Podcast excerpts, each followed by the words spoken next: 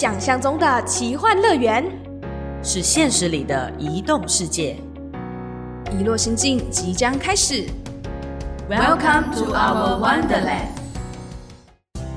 各位听众，大家好，欢迎来到一落心境，我是主持人小植。我是豆腐。豆腐，今天我们是不是又移动来移动去的？没错，我们今天又移动来移动去，然后移动到了一个很神奇的地方。是一个小地方，嗯，据说这个地方里面有很多富豪，这个我们等下可能要问一下我们的来宾，因为我们这一集的新企划叫做《移动日记》，没错我们好像有点好奇，说在台湾这片土地移动来走来走去、冰冰冰的人，到底发生了什么事？对，所以我们今天就邀请了一个来宾，那他位在园林。哦，所以园林就是小地方，但是很多富豪的地方，对，就是我们的来宾是这样讲的，没有欢迎我们的富豪元庚。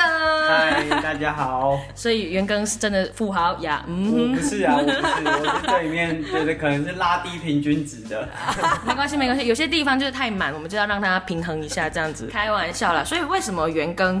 元庚要不要先介绍一下？因为可能很多人都知道他这样子，还是要自己来？哦，好，那我自我介绍，那我是袁庚，然后我现在是算是职业选手，不过因为疫情的关系，所以不太能出国，算是如果是职业选手这个身份是失业，那我是越野三项的，有游泳、越野单车、越野跑。嗯，那我自己有一个工作室在做运动相关的，就是铁人三项啊、跑步、自行车这种耐力运动。嗯那也做一些品牌之间协调的，不管是行销计划，帮他们规划一些在市场上的一些活动，这样。嗯，所以又失业又创业又做各种事情的人，相信如果有在关注 podcast 或者是各类节目在搜寻的人，应该对元庚不陌生，因为他这个本人总爱斜杠很多的节目，所以一个人有三个 podcast 节目。就是如果以职业选手来说，确实是失业，不过还有其他的出路可以稍微打工一下。我们今天呢要聊移动的日记，其实元庚也是移动的人。一来你是选手，所以到处都会走来走去；二来你可能原本不是在在地地的园林人。嗯，你自己首先先看到我们这个计划要移动好了，你觉得移动对你而言是一个什么样的感觉？我觉得真的还蛮符合我的这个模式啊，因为不管是学习上的，我从不同的领域这样跨领域去做学习，然后加上开始比赛之后，从一开始可能就是在全台湾各地，我记得第一年开始骑自行车，大概全台湾除了离岛没有没去过的地方。那，到现在，因为职业选手就是这个身份，所以也在亚太区、亚洲，然后澳洲、纽西兰，甚至到了大溪地这些过去可能即便有钱可以出去旅游，也不一定会去的地方，借由参与赛事的关系，就可以不断的到各个地方，然后去体验。我觉得运动的移动日记是我们很好奇，因为我们前面几集都没有聊到跟运动员移动这件事情。那我自己啦，因为大家都知道我是马来西亚人，所以聊到运动就会聊到小时候的体育课。没错，所以各位大家，你们觉得运动就体育课对你们小时候，因为我们今天有三个三方代表嘛，算辩论吗？可以可以这样讲 所。以豆腐你是什么方的代表？我算是台湾方的代表，然后我没有像阿根一样可能是运动专项，嗯，但是我就是只是喜欢运动，然后平常会去做一些啊、呃自己爱做的事情，嗯，比如说打羽球啊，或者是走走路，走路应该也是吧，是吧？对，可以。我们之前有访过竞走的选手，走路也可以走很快。所以有运动专项的选手，有喜爱运动课台湾代表，还有一个不爱运动、非常讨厌的大马代表，这样子 说说看我们对体育课的认识好了。呃，小芝我先说得到很多怨言想要抱怨这样，因为就是在场的两位或者是听众，你们对于体育课会不会觉得是一个常常被借走的课程？因为我从小到大我最讨厌上体育课，一来就是体育课会变数学课，哦，二来就是上体育课也没什么毛用。就是 就是天气又热，早上又就是心情不好的时候呢，做完早操，基本上我们女生就会围着在旁边的操场就是聊天，就开始聊说，哎、最近这个男朋友怎样啊？然后这个怎样啊？谁跟谁不好啊？就开始聊八卦妇女大会，所以我非常讨厌，在那边看男生运动、哎，呃很丑哎、那个时候。是这样？哎，对不起我的高中同学们，哎、所以豆腐的是这样吗？我的反而不是、哎所以比较帅，哎啊好像也没有，哎、因为我都混进去打的，有没有？哦，你都跟着男生一起哎、玩、啊我都是跟着男生一起玩运动的。就国小啦，我自己印象最深刻应该是国中小的时候。嗯，可能对我们来讲，运动最直接会联想到就是运动会。其实我觉得就是刚才讲说借课啊，或者是上课不想，好像这这个台湾的听众应该也有感历历在目，因为也蛮多是类似的状况。那但是说实在，我自己是没有经历过借课，因为不管是以前还没有读体育班的时候，因为我们的学校还蛮严格，就规定说。课业已经很繁忙了，所以体育课还是要让学生上，所以不准借课。所以体育课我都有上到。那进到体育班之后，当然没有体育课，因为已经全部都是体育课。所以我们在体育班里面就是以专长的项目。那其实我觉得体育课真的对华人，应该对多数的人来说都是放松的一节课。对，就这节课大家并不是希望可以再获得什么东西，而是可以释放掉可能他一个礼拜里面哦很。高的课业压力，大家对体育课或者是体育选手到后面好了，比如说可能有些人体育表现很好，就变成选手也好的一个迷失，就好像觉得说上体育课是不是要得到一个第一名，还是我要变成一个很厉害的人？要赢的对，而不是真的只是去玩。因为像豆腐的经验，就是你从小到大体育课对你而言就是一个玩的存在。其实我上体育课是蛮开心的，因为我的老师们他们不会。给我们一个压力，说，哎，你今天比这样运动，你一定要赢。嗯，他反而是让你是以学习的方式，你要愿意尝试，即便你不会，你都是愿意尝试。所以我在上体育课都很开心。你们真的真的佛系耶，佛系这个教育真的很，虽然还是有很多需要改进的地方，可是因为我想说，为什么讨厌运动会，就是因为体育课就是为了运动会而筹备，所以我会选说，比如说他们就说，哎，小直，你看起来九十公斤，应该可以丢铅球吧？就开始刻板印象丢下来了。我从小到大都是那个铅球跟拔河选手，我就。很怒，你知道吗？我就觉得我没有很爱这些东西，可是硬要去代表的话，我就觉得体育课对我来说是一个过多的负担。哦，那阿根觉得，呃，校园课程一定要有体育课存在吗？对你来说，其实我觉得是需要的。就不管你说，就是如果一般学生他回家不自己运动，学校有一个时间让他可以运动，至少可以。让它在各个面向都稍微平衡一点，因为你坐在教室已经这么久了，总是要出来动一下。那另外一个面向就是借由这个运动的。过程当中，你可以去发掘一些，因为例如说功课很好的同学，永远就会跟功课很好的同学在一起。但是你如果在运动场上，其实就会换成是另外一个模式，不分你我的感觉。对，那这样子的交流，其实就跟我们在各个学习环境是一样，他就是希望每个人借由自己不同的背景和经验去交流。那运动其实只是一个媒介啊，我们当然其实说真的，美术课、音乐课也都可以用类似的方式呈现。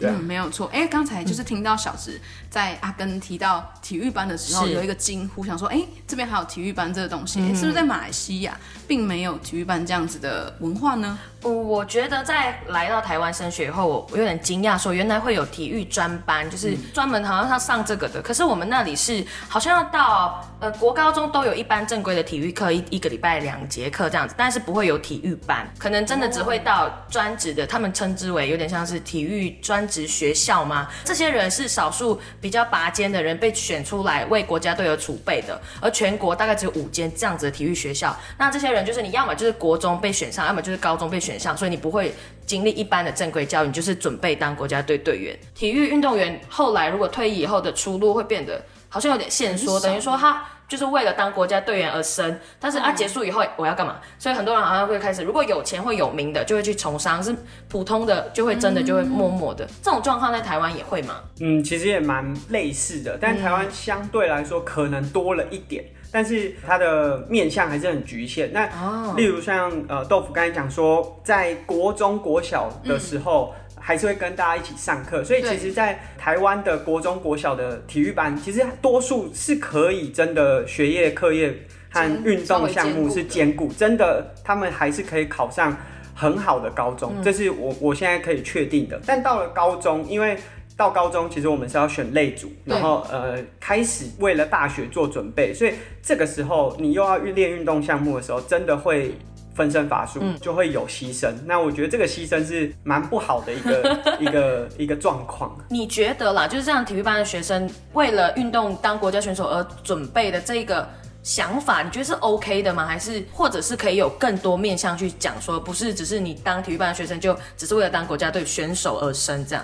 其实我觉得一切都回归到你有没有那个自我意识，因为其实说真的，像两位有喜欢运动和不喜欢运动的分别，可是说真的，为什么会喜欢和不喜欢，其实都是因为学习环境造成的。如果你有一个好的学习环境，你在这里面获得成就感，你当然会对这个项目感到有兴趣，而且你会继续去尝试。对，那你如果对这个项目完全没有兴趣的话，你就会对他开始排斥，而且一点点就有挫折，久而久之你会离他越来越远。但是喜欢的这个，当他在里面获得成就感，即便他没有天分，嗯，他还是会在这里面获得持续向前的这个动力。对，那如果你有这样子的自我意识，你选择到往国家队这个方向去走，就是以专业运动员这个方向去走，你终究可以在这里面获得一些什么。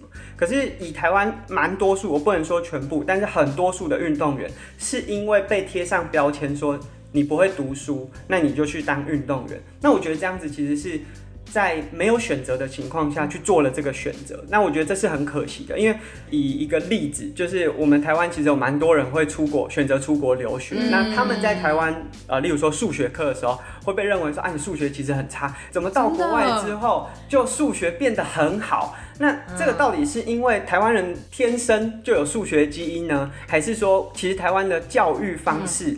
在可能国中国小高中的时候，就把强度难度拉得太高，导致大家其实。感觉好像不行，可是实际走出去国外，发现哎，其实大家数学蛮好的。哎，说到这个，我超有感觉的，也是。就像我在这里，比如说很多大马的留学生在台湾，感觉可以在台湾做出一点什么成绩，或者是可以有梦去实现。可是，在马来西亚的话，会变成说，哎呀，我们会受到可能种族啊、经济啊什么样的影响，或者人文的影响，就会觉得说，算了，你这种都是创业，都是有梦最美，你还是不要做这件事情。可是，在台湾就有无限的可能，就是像刚刚袁庚讲的，难道是那时候的环境不行吗？它是有差。异感觉有点像换了一个地方，换了一个世界感觉。刚才有提到你是越野三项三项嘛，然后这些运动过程当中也常常有国外的赛事。嗯那你在接触这些国外选手当中，他们有哪一些可能职涯的规划，其实是你跟他们接触完后觉得是适合台湾的学生可以去做参考的吗？以三项或者是呃马拉松这种个人性的耐力运动来说。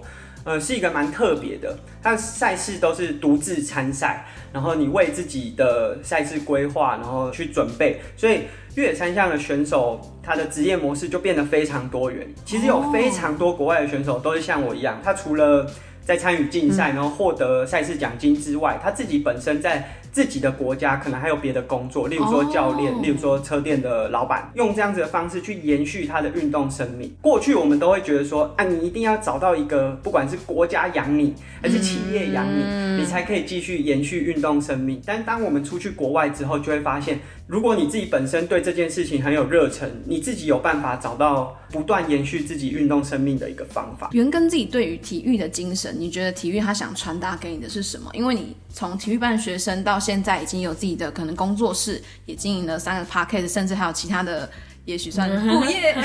对，那对你来说，体育它带给你的是什么呢？其实是提升你自己的自信心，然后让你有更大的勇气去面对其他的挑战。嗯，因为在我还没有。从事运动专业训练之前，其实我是一个非常内向。就是幼稚园的时候，就是差不多这个时间，然后就要有圣诞节表演，然后大家会有角色啊，有些人要当就是圣徒啊之类的，哦，我只能演圣诞树，因为我不敢，我不敢演那种有台词的角色，不能当王子啊。那但是当我开始从事运动之后，因为我真的太喜欢这项东西，所以无论是我想要。找到学校可以读，或者是说我想要争取更多资源，他不断的去推使我得突破自己原本内向的这个面相。我觉得这些东西是运动带给我的。好，所以刚刚袁庚简单的跟我们分享了他自己，就是从一个因为我喜欢这件事情，所以我从一个比较内向的小朋友，变成说我可以有更强大的心脏去做。更多的挑战，我觉得这个事情有激励到小直啊。偷偷跟大家讲一下，其实小直之前也私下有访问过几次，呃，元庚故事。我大概从他每一次的分享里面，他很坚定的告诉我，这个体育精神，他的人就是一个体育精神的那种感觉。所以会告诉我们说，其实不是不喜欢一件事情，而是自我意识。我觉得今天是教给我们最大的功课，也是如果所有的听众，或者是你本来就对运动有兴趣的人，或者是你找不到要怎么做规划的时候，或许可以用的方式去替换掉说原本大家对体育班的一些。印象就是新的思维啦，灌进去，我们可以愿意从尝试开始。那我们就 maybe 有一天可以跟阿根一样，哇，这么热血。哎、我还没有跟大家分享好消息，我最近可是有在运动的，虽然不明显，可是真的有。教练，你有听到吗？所以，所以这个礼拜我们就移动日记听到这里有点紧张，不晓得还会有下一集吗？这样。哎，那卖个关子喽，那我们就下集见。那如果喜欢以落新建的朋友，记得订阅跟关注我们哦，可以也可以到 FB 或者是 IG，甚至是写信留言告诉我们都没问题。那我们就下次见啦，拜拜。拜拜。say